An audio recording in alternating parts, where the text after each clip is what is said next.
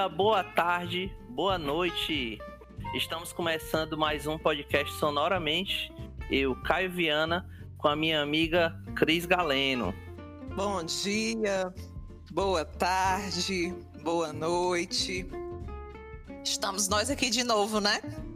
E hoje a gente vai tratar de um tema que está muito em voga, né? Que está muito sendo muito discutido aí nas, nas redes, no nosso, nosso dia a dia. E eu trouxe uma convidada para a gente discutir um pouquinho sobre isso. Então, nossa convidada de hoje, que gentilmente aceitou, aceitou o nosso convite, é a minha querida amiga de longa data, Ticiana Lima, psicóloga escolar do IFP Campus Angical e especialista em neuropsicologia. Oi, Ticiana, bom dia. Oi, Cris. Oi, Caio. Bom dia, boa tarde, boa noite. gostei. Boa noite.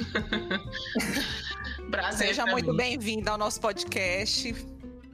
Muito obrigada. Prazer para mim estar aqui com vocês, né? Vamos lá ver no que que o que que de bom vai sair desse nosso papo, né? Tenho certeza que vai sair muita coisa legal.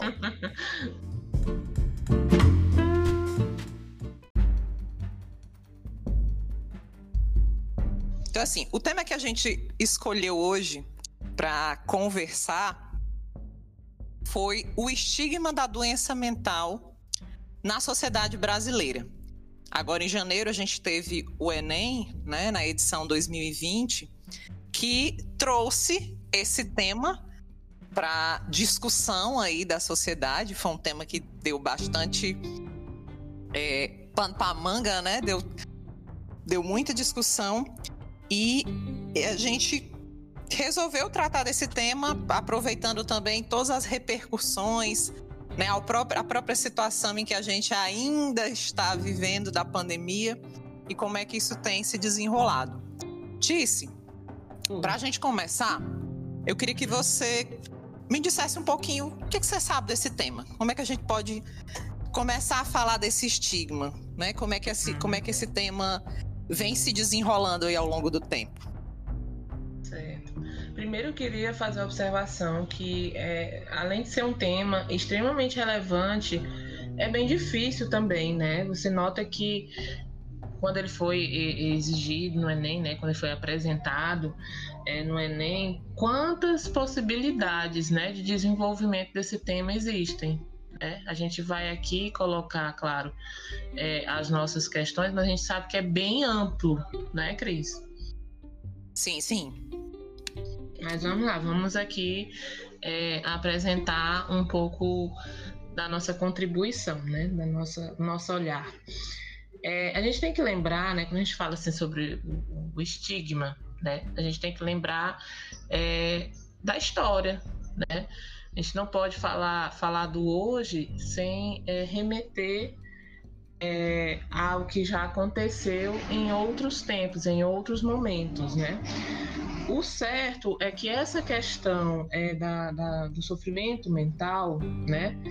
É, traz para a gente o seguinte: a loucura, é, a tristeza, o profano, né? A gente sempre, é, ao longo da história, a gente constata que, que essas dimensões elas sempre causaram algum tipo de exílio, né? De exclusão. E não poderia ser diferente, né? Hoje em dia, hoje em dia a gente ainda tem alguns, alguns pontos, né? Que são é, dizem respeito a esse tipo de, de entendimento. É como se a gente ainda tivesse algumas marcas de toda essa conceituação que a gente teve ao longo do tempo, né? Então, a questão da loucura, ela já foi associada ao misticismo, né? Quer dizer, as pessoas que eram entendidas como, como loucas, elas é, é, muitas vezes eram escutadas, né?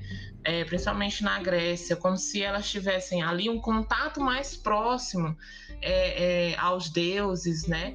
A essas questões que, que seriam é, interessantes de serem ouvidos. A gente passa também pelo momento em que essa loucura ela é vista como algo ruim, né? Como louco como representante do mal, né? E a gente tem também a questão da loucura enquanto fraqueza, enquanto vulnerabilidade, né?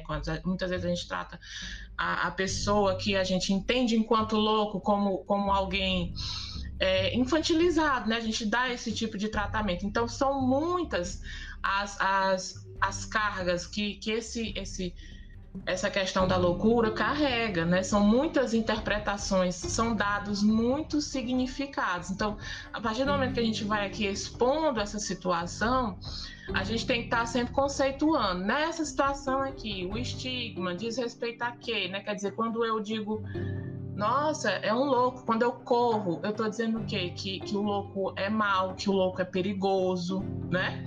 E o louco no sentido, entendo, eu tô falando aqui no sentido mesmo pejorativo, né? Então, a gente, sempre que a gente se coloca em relação a essa situação, a gente deve investigar que tipo de significado a gente tá dando essa loucura.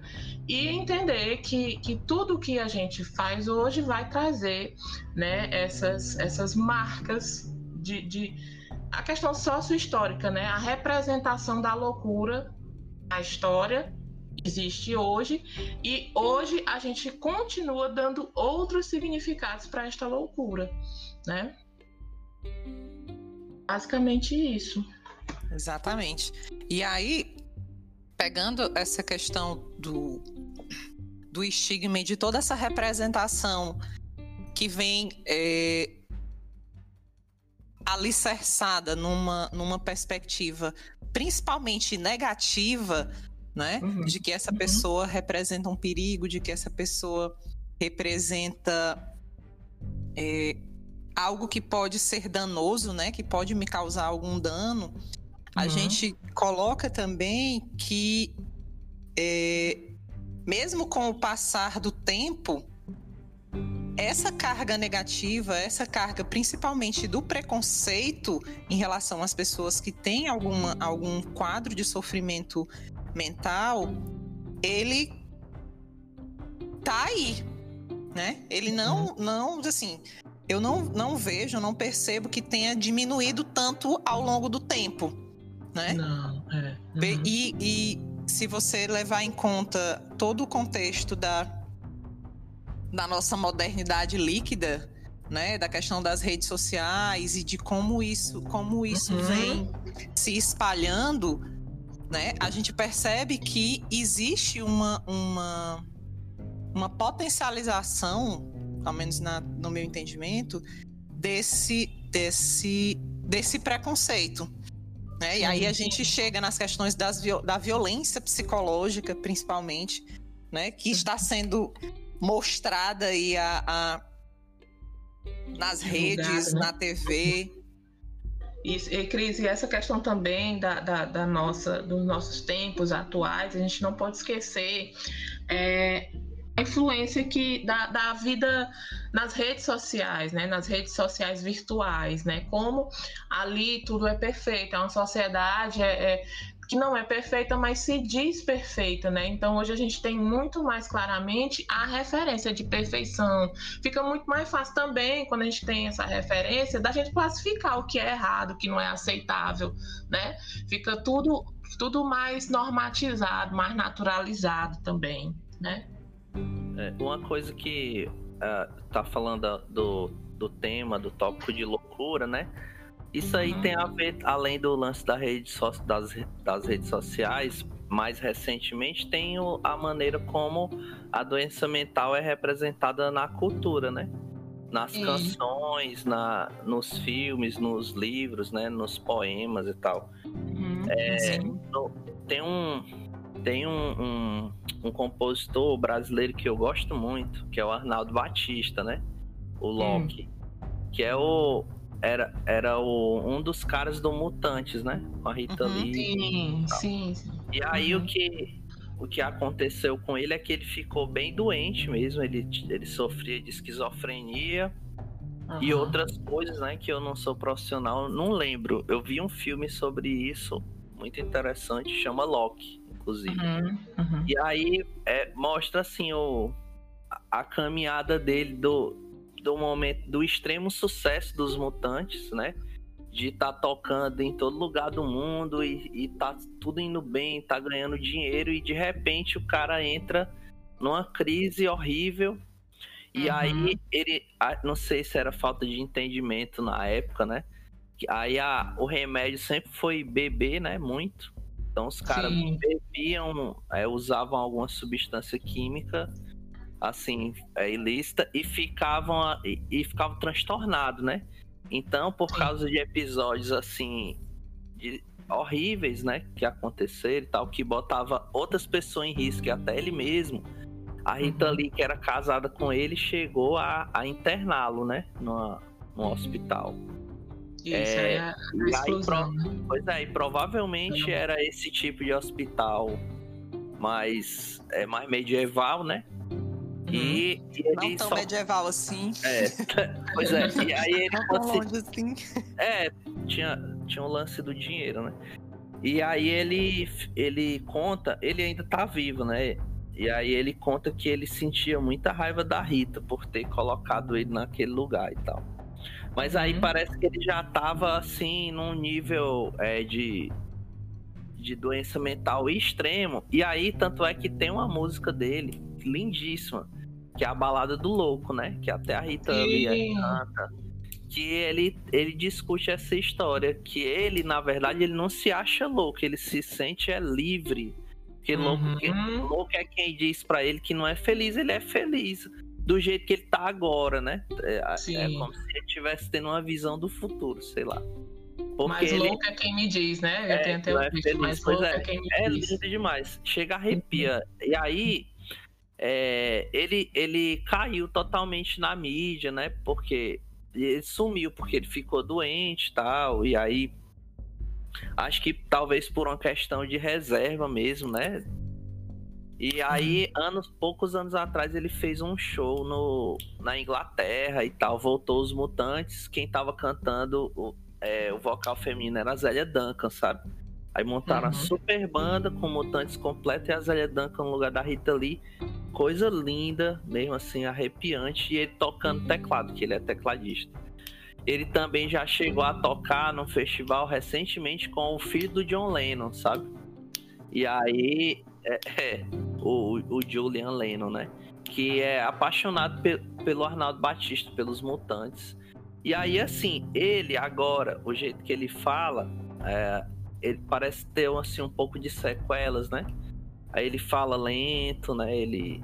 Não sei se vocês podem explicar melhor. Ele fala mais lentinho. É. E, porque, ele fica, ah, ele porque fica um sendo, pouco... sendo esquizofrenia ah, mesmo, ah, o que, que acontece? A gente sabe que é um quadro grave, né? E que à medida que a pessoa vai, vai passando o tempo, né, da questão de não ter as crises controladas e tudo, ela realmente vai, vai tendo uma perda, né? Perda cognitiva, vai tendo toda é. uma. Ele fala, ele, ele se comporta assim de maneira infantil, sabe? Quando uhum. ele toca, quando bota ele na frente do instrumento, ele toca muito, entendeu? Toca teclado, piano, sintetizador.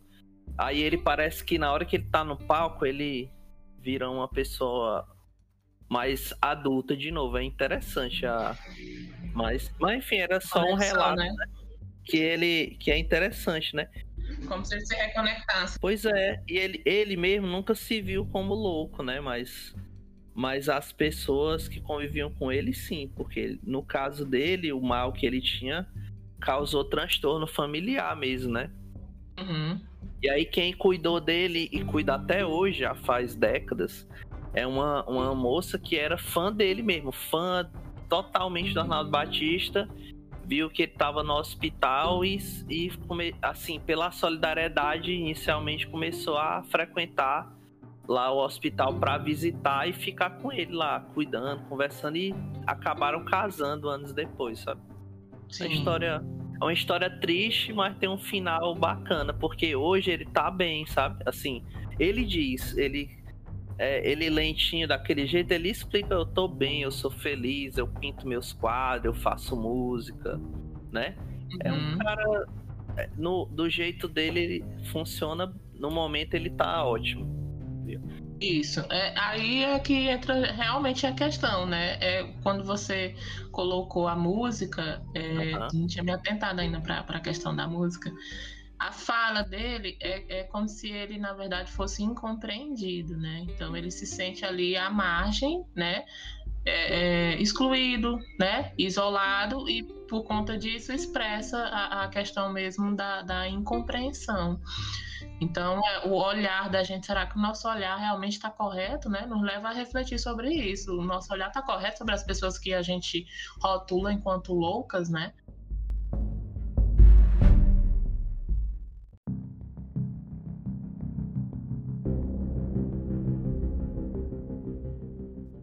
Sim, sim. E, e lembrar quando o próprio, próprio Caio relata a questão do, do da internação, né?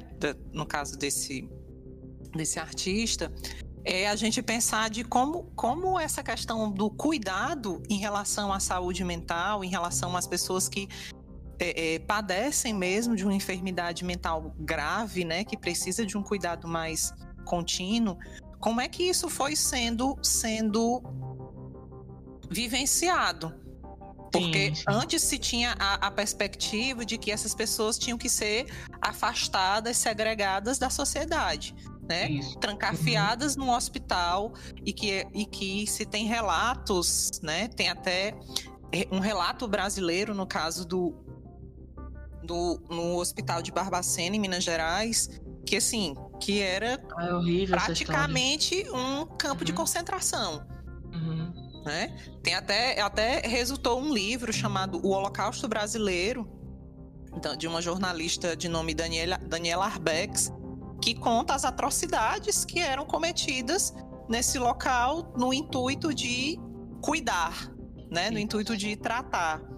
E como Na verdade, essa... mais fica parecendo um cuidado com a, a população dita normal, né? Porque trata-se de isolar e de afastar aquela pessoa que, que não se encaixa.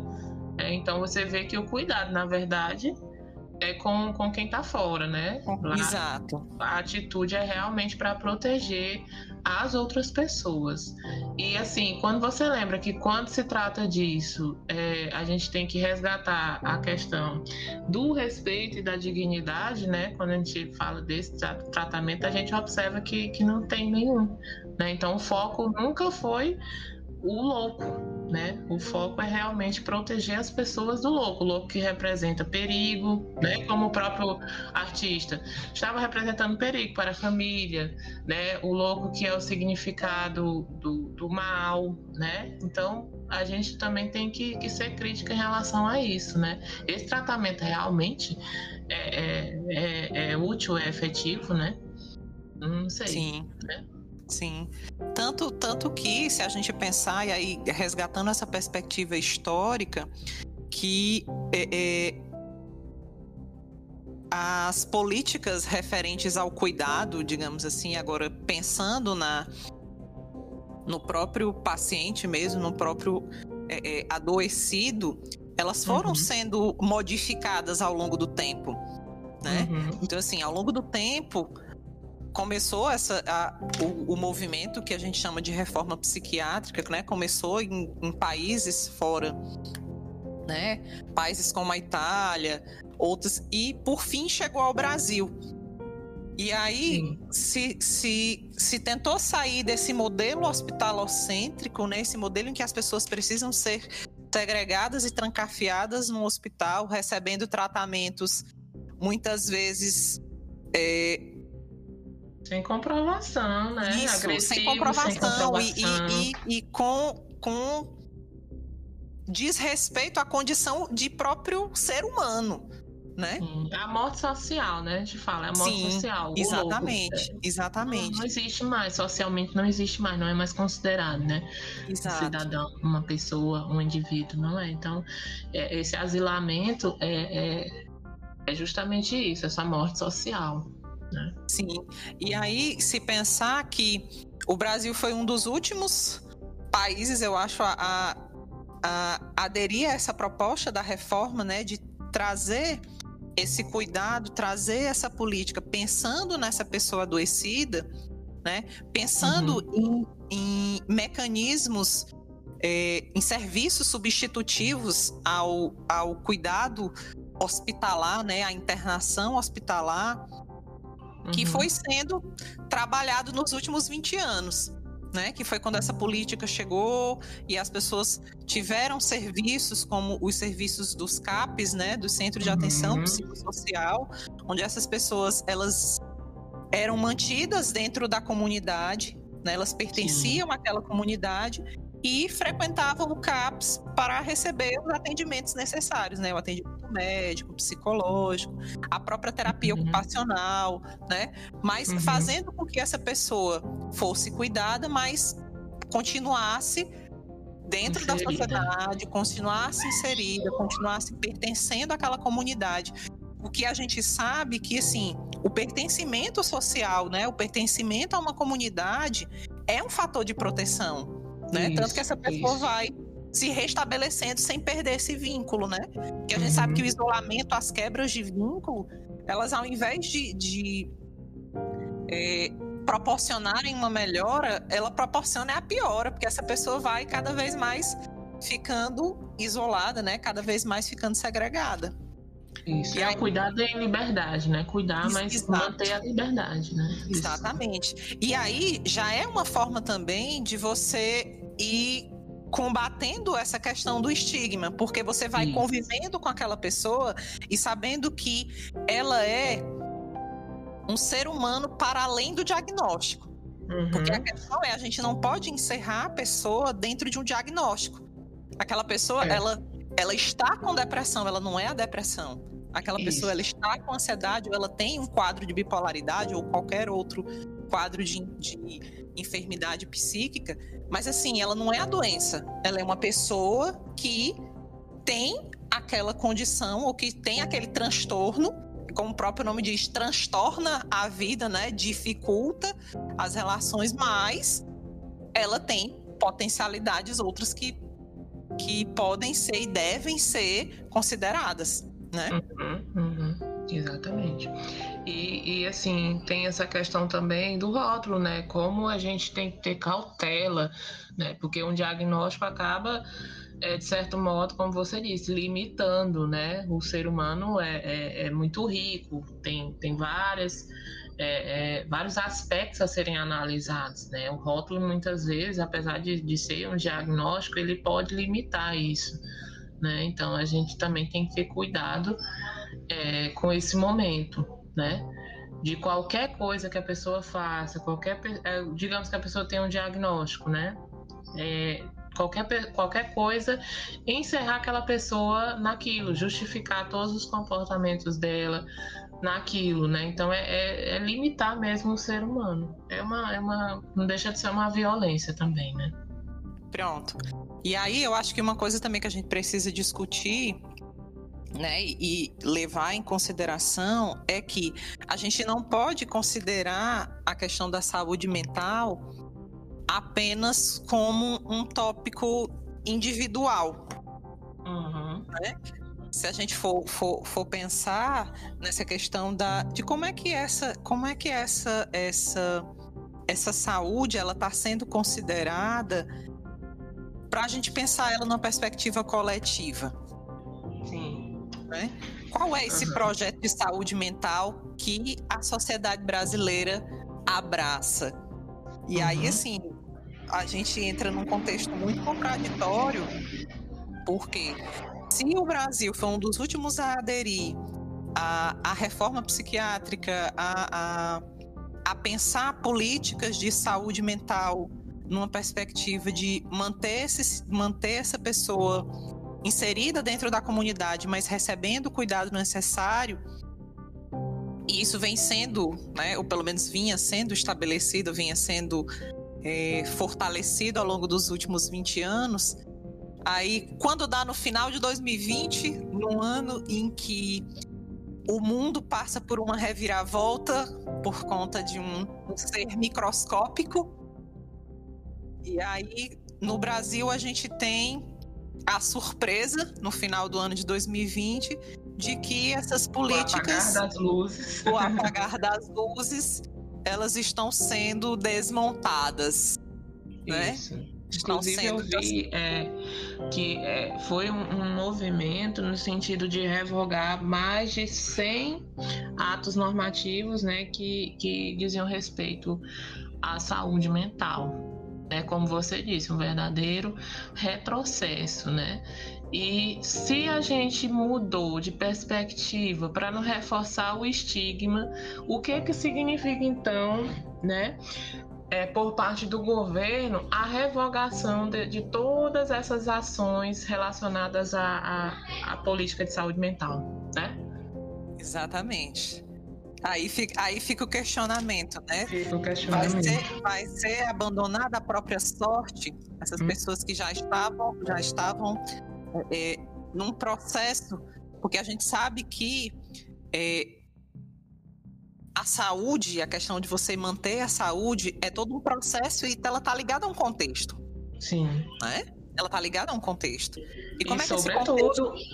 Cris, as decisões são tomadas baseadas na, na, questão científica, né? E não nas convicções. Claro. Não? Então, tudo que Exatamente. foi desenvolvido até então era baseado nisso, não na convicção. Então é assim, é revoltante, né? Chega a ser deixar Exatamente. a gente sem chão porque a gente não consegue entender como isso pode estar acontecendo, né? E logo, e logo num momento muito delicado, né? Uhum. A gente tem, tem que considerar que a gente está num momento muito delicado. Que... Ah, claro, e ainda vem, ainda vem os resultados desse, desse ano pandêmico, né? Que tá virando dois anos, como disse o cara. Exatamente, exatamente.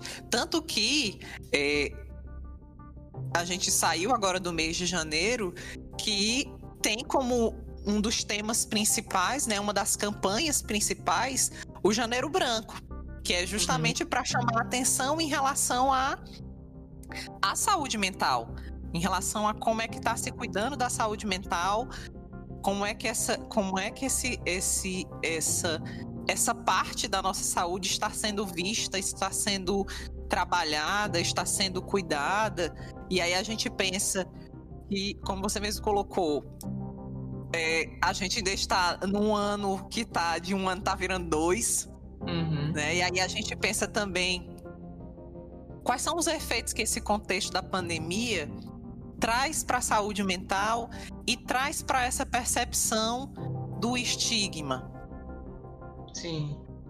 Né? Também é outra coisa que a gente precisa pensar. Aí uhum. outra, outro ponto que a gente pode, pode levantar é que saúde mental é essa? Que concepção de saúde mental é essa que está sendo trabalhada, está sendo construída? Onde a gente é, escuta, é, lê nas redes, nas, nas, nos, nas, nos canais que a gente tem acesso e que utiliza-se como justificativa para um cuidado dessa saúde mental, as pessoas estarem aglomerando, as pessoas estarem se reunindo, sendo que o contexto de hoje pede que se mantenha a distância, pede que se mantenha o isolamento, que se mantenha todos os cuidados para que não se piore uma situação que já está ruim. É, e é outro absurdo, né? Porque a gente fala assim, não, por conta do isolamento eu vou. É, o, a, a, demora, né? A, a, duração longa do isolamento, eu vou então é, me permitir a gente nós não estamos isolados, né? Porque isolamento seria a gente não ter contato nenhum com ninguém. A gente modificou as formas de contato, né? A gente tem aí a, a, a questão da, da da própria do, do, mecanismo aqui que a gente está usando da tecnologia para a gente se manter é, é, próximo às pessoas, né? Dessa forma, então foi, for, foram modificadas as, as relações sociais, as relações interpessoais nesse sentido, mas isolado de fato ninguém está, né? É, então não tem essa de tanto peso assim para a saúde mental, né? É, você tem como ainda manter contato com as pessoas. A questão é, é que não, esse contato não é presencial, mas ele tem como ser mantido, não é?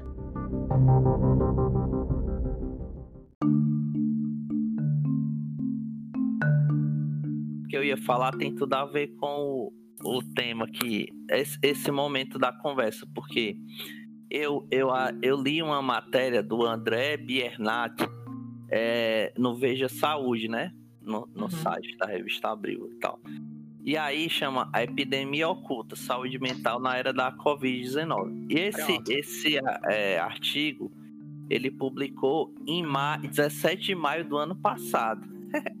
e aí ele ainda estava naquelas naquelas primeiras impressões do que vai acontecer e tal. Certo. E aí ele leva é uma matéria bem comprida e eu achei bem completa assim para uma matéria jornalística, né? Bem esclarecedora, porque ele levantou é, tipo pesquisa que estava sendo feita, coisas que já tinham sido feitas e tal, comparou com a gripe espanhola e como é, até que ponto a gente poderia fazer uma comparação com a situação da gripe espanhola, que é quase é, quase nada é parecido com a gripe espanhola, uhum. exceto, exceto a é, ser uma pandemia, né? Sim, mas, a vivência, mas a, né? A vivência é totalmente diferente, sim, né? Porque, e aí, nesse ponto específico, ele cita que a experiência só pode ser muito diferente porque nesse, na Primeira Guerra Mundial, que foi a época que rolou a gripe espanhola, era, era muito raro você é, se deslocar de avião de um lugar é, para o outro no mundo. É, o pessoal trafegava muito de navio, então a própria infecção se espalhou muito devagar e ficou concentrada na Europa, né? Mais na Europa. Uhum. Então, é, essa, essa questão não ficou só na Europa, mas ficou mais concentrado na Europa. Então essa questão aí de hoje ser tudo muito rápido, que em menos de um dia você pode ter passado por vários países diferentes, né, de avião. Sim, sim. E você, e você pega ônibus e vai para todo canto, vai trabalhar, vai para escola e tal. E aí, é, mas isso é, é, a coisa óbvia, né? Dizendo que o Brasil já tinha vivido é, momentos também de, de onde as pessoas se comoveram, né? Com a, com a uhum. situação, por exemplo, na, na morte do pessoal na Boate Kiss, por exemplo, né? O pessoal uhum, é, que morreram 250 pessoas, mais ou menos, né?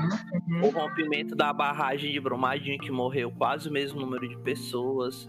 Mas Sim, até então, nós, é. nós brasileiros, nós pessoas humanas, nunca tínhamos é, passado por uma, por uma quantidade de mortalidade por tanto tempo nem parecida em nenhum momento da história, né?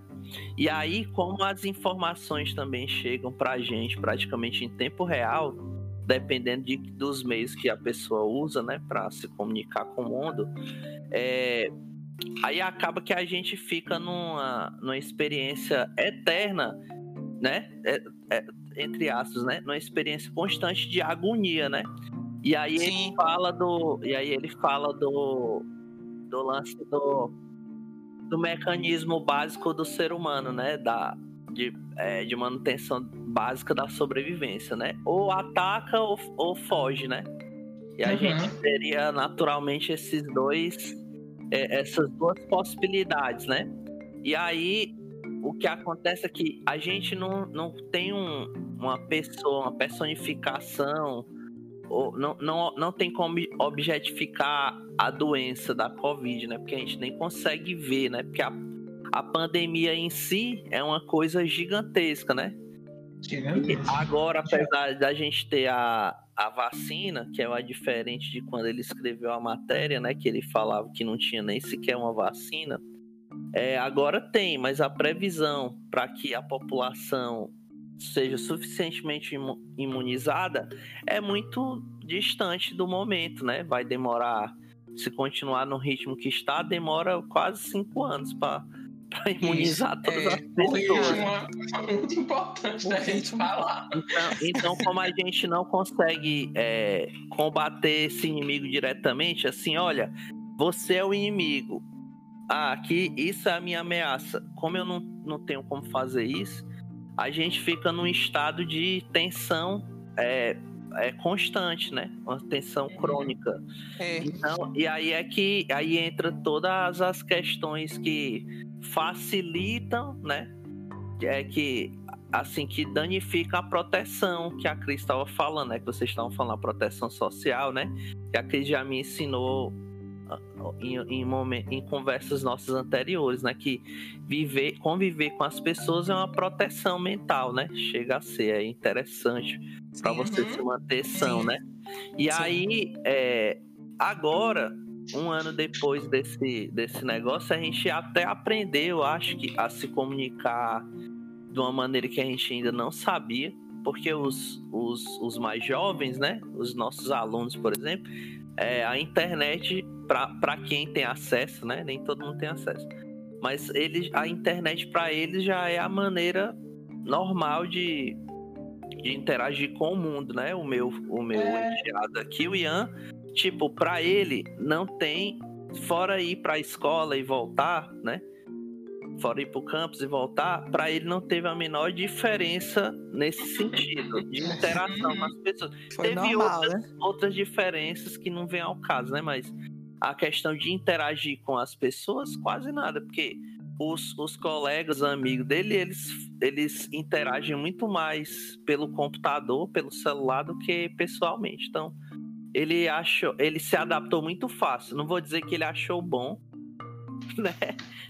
Uhum. Mas, Não, mas a ele parte achar bom, acho que não. é, eu acho que não. Mas, mas ele.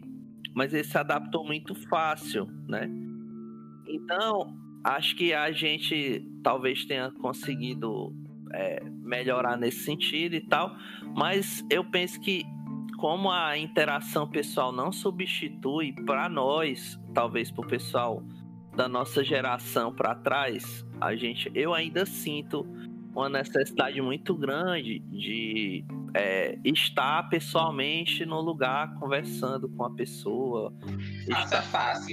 É, É, eu ainda sinto isso. É coisa que, que o, o Ian não, assim me diz que não, não faz tanta não questão. tem essa questão, né? É, E aí, Pois assim, Caio, pegando o que você, você coloca, essa questão da interação, é, eu tive acesso a um material que é um guia de saúde mental pós-pandemia, feito por um, um grupo de, de psiquiatras, né?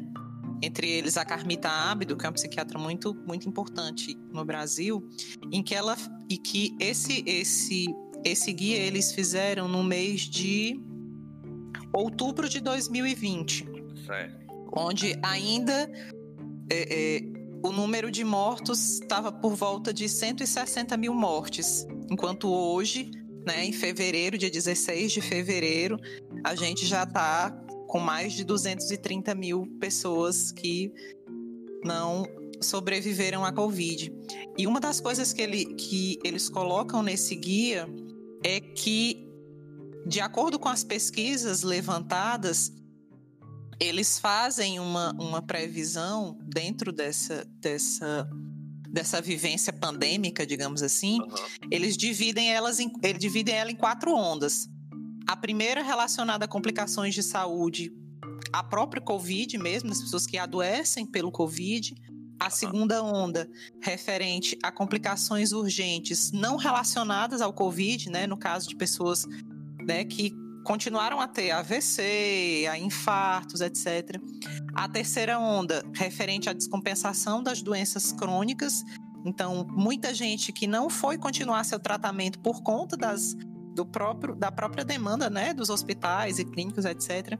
E a quarta onda, onde eles preveem que vai ter um aumento muito significativo dos problemas psiquiátricos, das doenças mentais, e nesse material, um dos levantamentos que eles colocam é justamente esse, das pesquisas que estão sendo feitas para verificar que impacto a longo tempo vai ter dessa, dessa perspectiva das pessoas não poderem se encontrar, principalmente levando em conta a característica da, da cultura brasileira, né? Que é a cultura do encontro, do contato, né? Do toque, do abraço. Sim. E aí, um, um, dos questionamentos que eles levantam é que impacto é que isso vai ter, né, futuramente, Que, que resultado é que isso vai ter? A gente sabe, aí você, você colocou muito bem, que para as novas gerações que já nasceram nessa época, pode ser que esse impacto não seja tão Sim. significativo, né? Mas e para o restante dos não milênios? Sim. É? De como é que isso vai, como é que isso vai chegar, né? Que impacto é que isso vai ter, que efeitos? E a gente não sabe ainda, né?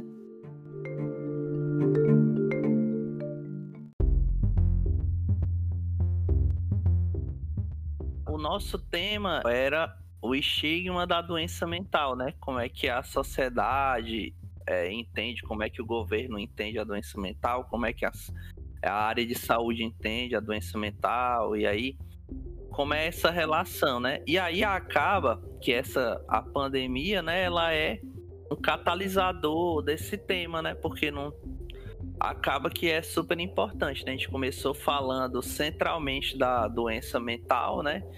falamos da maneira como ela foi tratada, esse tema foi tratado ao longo das eras, né, dos humanos, né, uhum. e da uhum. história recente, na verdade.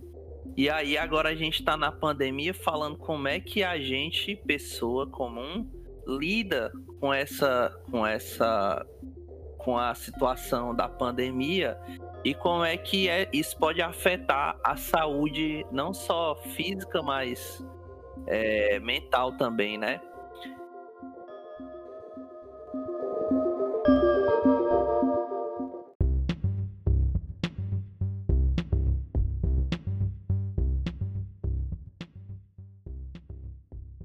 É, e de como também, se a gente for pensar, né, de como é que isso vai reverberar, como é que vai ser visto essa questão, né, que, que, que olhares é que vão ser dados a essa questão da saúde mental daqui a um tempo? Que estigmas é que vão surgir aí nessa, nessa perspectiva de, do que querem chamar de novo é. normal? Né? Que perspectivas são essas que vão, vão surgir? Se a gente pensar que é, toda, essa, toda essa, essa, essa reviravolta aí na história da humanidade serviu para acelerar muitas mudanças que talvez demorassem muito tempo para acontecer. Né? E aí a gente pensar nessa perspectiva de você estar tá conectado 24 horas, as notícias chegarem em tempo real, né? Como é que isso vai que efeitos é que isso vai ter nessa saúde mental? Será que vai ser visto na... da mesma forma? Que mudanças é que isso vai ter? Como é que essas pessoas vão ser que vistas? Eu tinha falado né? antes do André Bienar, é, tem um momento que ele fala do, do lance do acesso é, à informação que a gente tem e tal, né? Que na comparação com a gripe espanhola, que era quase quase nenhuma pessoa comum que não tivesse no ambiente onde está acontecendo a pandemia ou não tivesse alguém doente, algum conhecido no outro país, não ia saber nunca do que estava uhum. acontecendo, né? Uhum. E aí o que acontece é que, nesse momento que a gente está mais em casa do que nos anos anteriores, que a gente convive mais com as pessoas dentro de casa e a gente tem acesso instantâneo à quantidade titânica de, de informação, né? Que pode vir em forma de notícia ou outras, de outras maneiras. É, até tem, é, ele chega a falar, né, da, da importância da pessoa de vez em quando se desligar, né, da, desse, da, da recepção dessas, dessas notícias, informações, porque se o cara ficar vendo notícia o tempo todo, uhum. aí volta aquele estado de, de constante preocupação e constante tensão, né? Vocês podem falar mais sobre isso? Sim, teve até, teve até no, no, no início de todo esse processo, a, a, a Fiocruz, ela lançou um, um, um material né, de orientação, onde uma das questões era essa, era você também fazer uma seleção, uma filtragem do que, que, que notícias são essas que você está recebendo, de como é que você está sendo conectada a esse mundo né? E como isso e aí a gente, né, puxa outras outras vertentes que a gente vai para a questão da da disseminação de informações inverídicas das famosas fake news e de como isso alcança e de como isso impacta e de como isso resulta no comportamento das pessoas em acreditar ou não, em dar validade ou não para os meios de, de, de combate, digamos assim, né? para as mudanças de comportamento necessárias para se, se conter aí essa disseminação. E aí, outra coisa também que eu acho que a gente pode puxar disso daí é que é, nos materiais que eu tenho, que eu tenho lido referente a, a essa questão do pós-pandemia, até, até nesse, nesse guia que dessa, desses profissionais, desses psiquiatras, eles referem também é, de como é que vai ser, né, depois de todo esse processo, a questão de pessoas dependentes das tecnologias, né? Dependente das redes, dependente das, né, das, dos celulares, computadores, etc., que já era um problema, né? Tanto que a gente tem no, no Brasil o, o, Cristiano Nabuco de Abreu, que ele tem, tem um laboratório, se não me engano, na USP, que uhum. trabalha sobre essa questão da dependência tecnológica. E de como agora essa tecnologia, ela tá imbricada na nossa vivência, né? A gente está vivendo através, mediado, literalmente, quase 100% do tempo pela tecnologia. Outro dia desse conversando com um colega e ele e eu, você saiu, saiu do, do Instagram e tal. E ele disse, pois é. Aí eu disse, ó, oh, por um lado eu até entendo, porque é muito louco isso, né? É uma forma de, de manter as relações sociais, é. Mas é muito esquisito, porque, por exemplo, você não convidaria certas pessoas para vir para sua casa, né? Ou seja, para entrar na sua intimidade, para conversar com você, para expor o que a pessoa pensa, né? Na relação face a face você não faria isso, mas no, no Instagram você é bombardeado por, por, por informações, né? É, por interações que talvez você não escolhesse se isso acontecesse face a face, né? Então, como a gente também tem que tomar esses cuidados no uso das redes sociais, né? Sim. Utilizar sim, mas sempre refletir a respeito. Nossa, eu convidaria essa pessoa para minha casa? Não, então por que que eu aceito ela aqui na minha rede social, né? Me interessa o que ela tem a falar, eu quero, porque é, é bombardeado o tempo todo, você é bombardeado o tempo todo por informações muitas vezes desagradáveis, né? Por, por posicionamentos invasivos. Então, é, é, a gente discutiu até isso. Ele disse exatamente isso, Tiziana. É, eu estava tendo acesso à informação que não me interessava, que me magoava, que. E aí a gente também deveria ter essa higiene, vamos dizer assim, né? Nas nossas redes sociais, tomar esses cuidados, né? A gente que trabalha com jovens, com adolescentes, eu não sei se, se vocês já prestaram atenção também nisso, né? Nós já podemos falar que, que, que nosso tempo é outro, né? E, e, como eles se adicionam e, e, se seguem sem ter intimidade, sem conhecer, sem, sabe? E fica ali vendo a coisa, a situação da vida do outro, sabe? Então, assim, é muito perigoso isso. Eu acho que a gente ainda sabe usar a rede social. Né?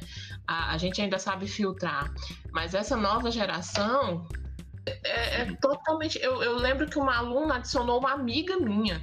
Aí a minha amiga me perguntou: Essa menina tu conhece? Eu vi que tu conhece. Eu falei: Gente, é a minha aluna.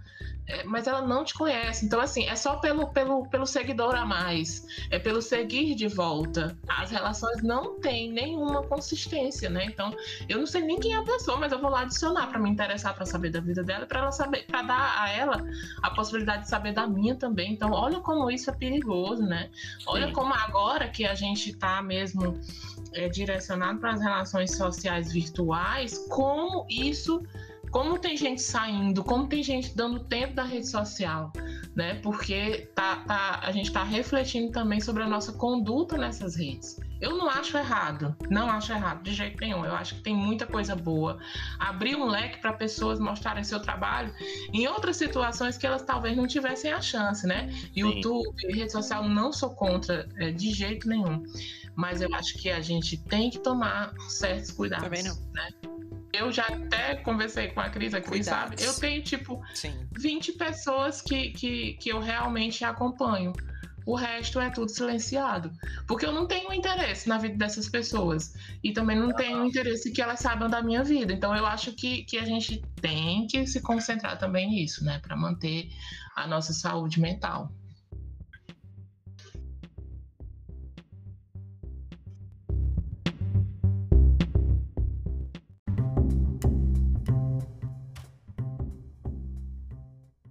Então, eu acho que a nossa, a nossa conversa hoje foi bem produtiva, né? levantou vários temas aí para a gente pensar, pensar nessa importância da, da saúde mental, pensar nessa, nessa, em como é que essa perspectiva do estigma ela é vista, né? Como é que essa construção ela acontece e como é que essa essa essa percepção está presente nessa realidade nossa de hoje né, da pandemia, de todas as mudanças que foram foram acontecendo aí ao longo desse 2020 e 2021. E aí a gente encontrou, aqui eu trouxe para a gente ler, um, um texto do Olavo Bilac, que eu acho que pode fechar essa nossa, nossa conversa de hoje. Então vamos lá. O texto chama-se Via Láctea. Ora, direis ouvir estrelas, certo? Perdeste o senso. Eu vos direi, no entanto, que para ouvi-las muitas vezes desperto e abro as janelas pálido de espanto. E conversamos toda a noite, enquanto a Via Láctea, como um palho aberto, cintila, e ao vir do sol, saudoso e em pranto, Ainda as procuro pelo céu deserto. Direis agora: Tresloucado, amigo. Que conversas com elas? Que sentido tem o que dizem quando estão contigo? E eu vos direi: Amai para entendê-las, pois só quem ama pode ter ouvido, capaz de ouvir e de entender estrelas. Muito bem. Diga lá, minha amiga Tice, que, que você faz de consideração aí para a gente terminar esse é, bate-papo? Já agradecendo, né? Eu acho que toda vez que a gente tem a oportunidade de conversar sobre determinado assunto, claro que a gente traz as nossas opiniões, né, a nossa visão, mas a gente também enriquece é, é, a nossa caminhada com, com essas discussões, com essas reflexões, né? E esse apelo, né, que esse esse poema traz é muito interessante, porque é o que a gente vem falando desde o início da nossa discussão, né? O que que a gente precisa para para não estigmatizar, né? É ter respeito, né? ter consideração pela, pela questão da, da dignidade, que aí muito bem poderia ser traduzido por essa parte que ele fala do amor.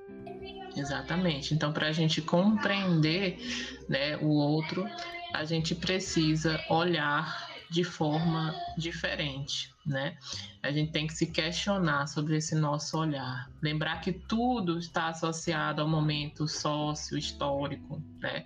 Que a maioria dos conceitos que a gente tem são construções que por muitas vezes podem estar erradas, né?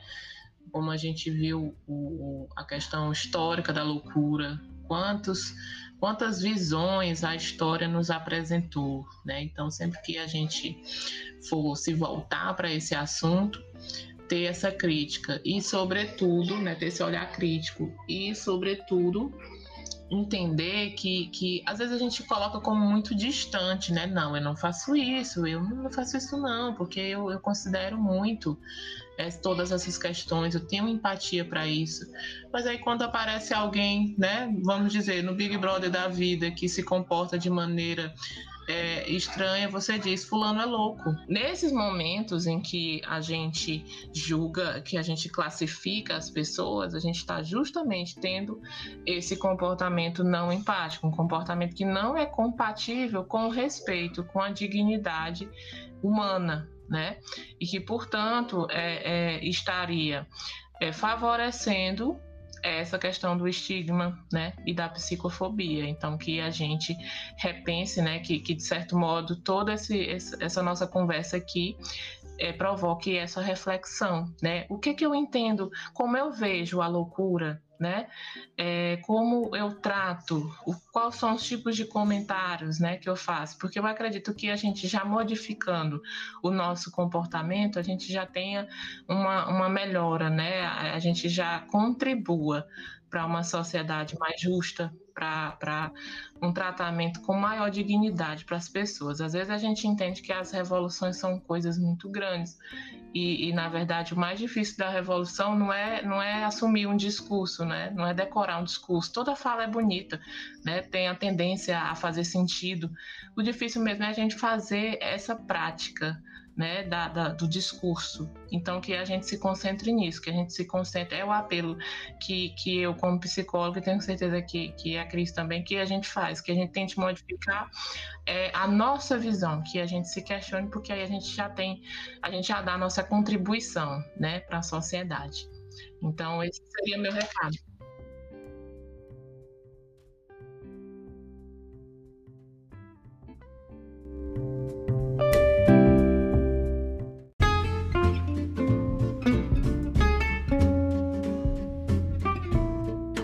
É isso, né, Cris? Dá tchau aí Agradecemos aí a, a, todos que dispensaram esse tempinho pra gente pensar.